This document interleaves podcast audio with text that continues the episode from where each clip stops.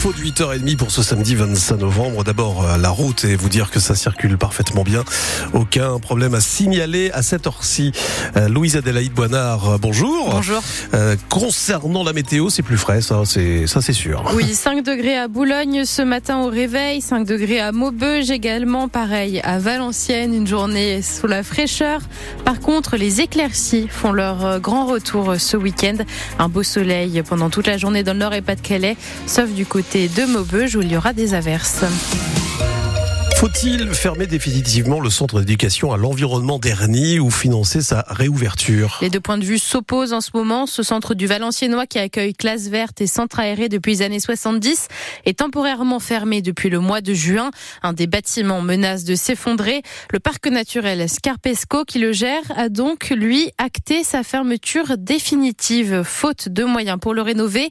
8 à 10 millions d'euros sont nécessaires. Le président du parc et maire de Condé-sur-Lescaut, Grégory Lelon estime que l'éducation à l'environnement doit désormais se penser autrement en accélérant ce qu'il appelle aller au plus près des enfants. Au regard des besoins et des capacités en tout cas euh, des écoles, des collectivités, c'est beaucoup plus simple d'aller euh, directement chez eux et d'étudier euh, le territoire qui est autour de chez eux et de travailler sur des projets comme on le fait à travers par exemple les activités des éco-gardes. Les éco-gardes viennent à plusieurs reprises dans, certaines classes. Il s'agit déjà de présenter notre nature aux alentours et travailler avec les collectivités ou l'école sur un projet de nature, par exemple la création de haies euh, ou l'aménagement de vergers.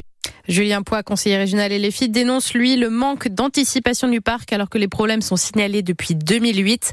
Pour lui, il faut absolument préserver ce centre d'hébergement unique dans l'arrondissement. Aller vers les enfants, c'est une bonne chose, mais c'est la première partie du projet. La vraie spécificité du centre d'éducation à l'environnement, c'est d'accueillir et de faire de la médiation sur le terrain, de découvrir le patrimoine minier, puisqu'on est sur un ancien site de mine, de découvrir le patrimoine naturel avec euh, l'étang euh, qui est juste devant et euh, la richesse faunistique et floristique. On a tous en tant qu'enfants, moi-même en tant qu'élève du Valenciennois, découvert la nature. Parfois, pour certains élèves, c'est la première fois qu'ils vont dormir en dehors de leur famille, ils s'en sont bien toute leur vie. Donc si vous voulez, c'est aussi ça qu'on va arrêter.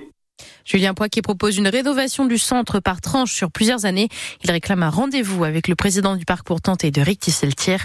Toutes ces informations sont à retrouver sur francebleu.fr. Fermeture probable à venir également de l'antenne Emmaüs de Saint-André-les-Lilles dans la métropole lilloise, car elle n'est pas aux normes de sécurité incendie d'après une visite menée le mois dernier.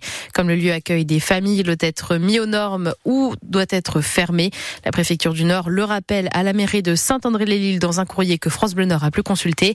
Le détail de ce qui est dit dedans est à lire sur francebleu.fr. N'oubliez pas ce week-end de déposer un paquet de riz, une conserve ou une brique de lait dans les caddies des bénévoles de la Banque alimentaire.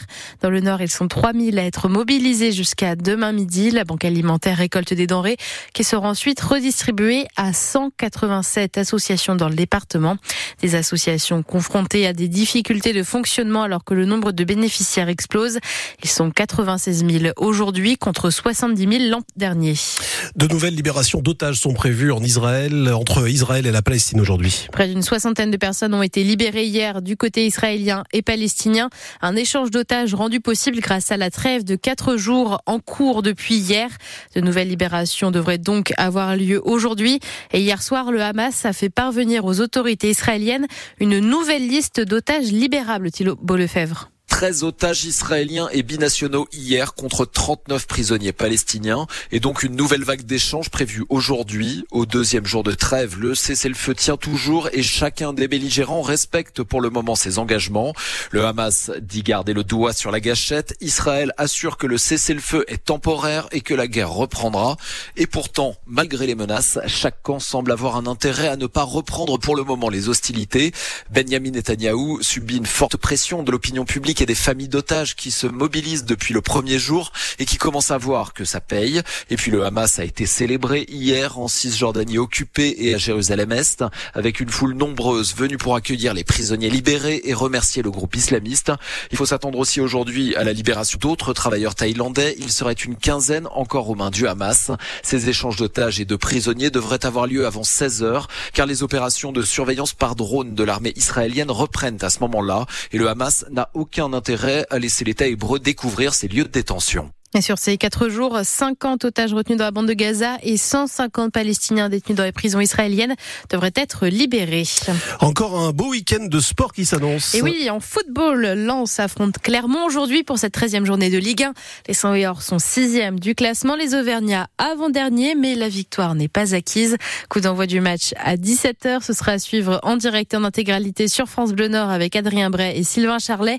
En Ligue 2, Dunkerque affronte le premier du classement, Laval à 19h.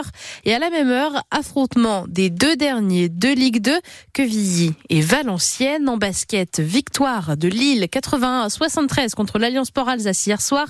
Les Lillois sont quatrième au classement de Pro B. En revanche, défaite de Denain face à Angers 59 à 63. Ce soir, en Ligue féminine, Saint-Amand joue contre le Basket Land à 19h. Et en Betclic masculine, le Portel affronte Dijon et Gravine Paris à 18h30 enfin, en handball, courte défaite de Dunkerque face à Dijon hier, 30 à 32. C'était la 11e journée de Star League.